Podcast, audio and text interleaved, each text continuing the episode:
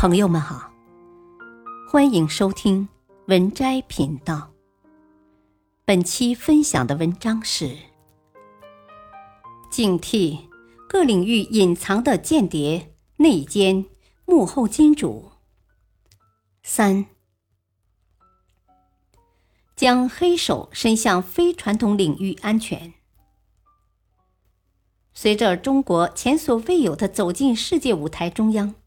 国家安全的内涵和外延越来越丰富，时空领域更加宽广。境外间谍机构、非政府组织、商业巨头进一步将目标对准非传统领域，借市场调查、科研合作、文化传播、公益事业等名义，持续开展渗透窃密活动。除刺探我军事情报外，境外间谍还高度关注涉及中国国家发展规划等方面的内容。例如，河南省平顶山市某企业技术人员刘鑫，曾在多家招聘网站上投放了个人简历，最终被境外间谍以兼职名义拉拢策反。境外间谍不仅要求刘鑫打听雄安新区建设情况、整体规划情况等。还要求刘鑫搜集指定的国内某家核电站等多家重要电站的现场施工图片以及相关图纸。这些内容如果被窃取，一些国家可从中进一步掌握中国长期战略发展规划、能源战略规划方面的考虑。例如，在经济安全领域，力拓案就是比较典型的一起。二零零九年，胡世泰等四名力拓员工出卖涉及我国家钢铁、能源等产业方面商业机密，直接导致逾二十家中国钢铁企业为铁矿石进口多支付了十点二亿元人民币，潜在国家经济损失估计达七千多亿元。随着大数据时代到来。境外间谍、具有政府背景的非政府组织、商业巨头，开始以大数据为切入，以更加隐蔽的方式将黑手伸向各安全领域。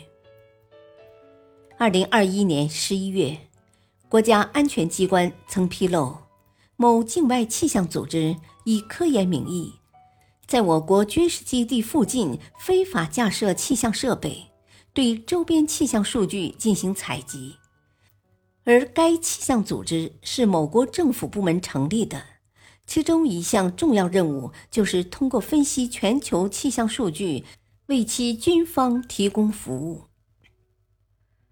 二零二二年四月，据焦点访谈披露了一起为境外刺探、非法提供高铁数据的重要案件。境外公司打着为进入中国市场需要提前对中国铁路网络进行调研的幌子，委托境内人员和公司采集包括物联网、蜂窝和 GMS 二等在内的中国铁路信号数据、轨道使用频谱数据等。实际上，该境外公司长期合作的客户不仅包括某西方大国间谍情报机构。还有境外国防军事单位以及多个政府部门。需要指出的是，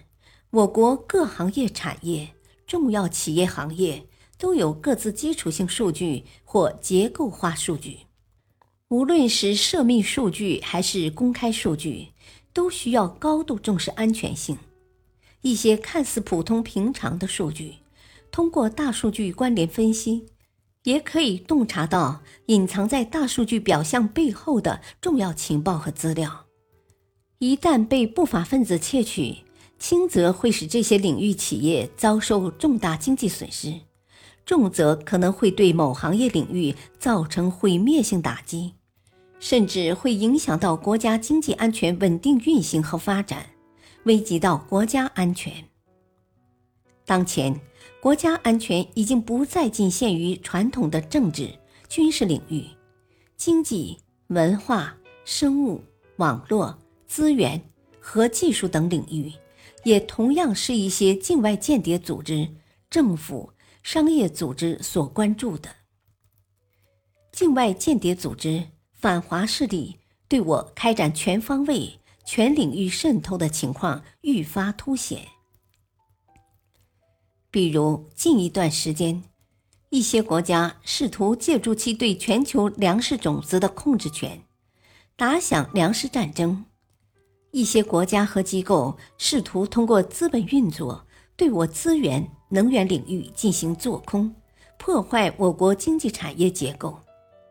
一些国家和非政府组织试图通过收买和资助内奸，对我文化。司法领域进行渗透破坏，还有一些国家更是直接露出獠牙，围绕所谓的涉港、涉疆、涉藏问题，以所谓的人权问题，在国际上对我国抹黑攻击，叫嚣在各领域与中国脱钩。这些目的只有一个，就是对中国发展崛起进行遏制和打压。这些都是需要我们高度警惕的。间谍、内奸、幕后金主，看似神秘而又遥远，其实就隐藏在我们身边，严重危害着我国国家安全。防范和打击危害国家安全的活动，需要人民群众的支持和广泛参与。本篇文章。选自微信公众号“海门国安”，感谢收听，再会。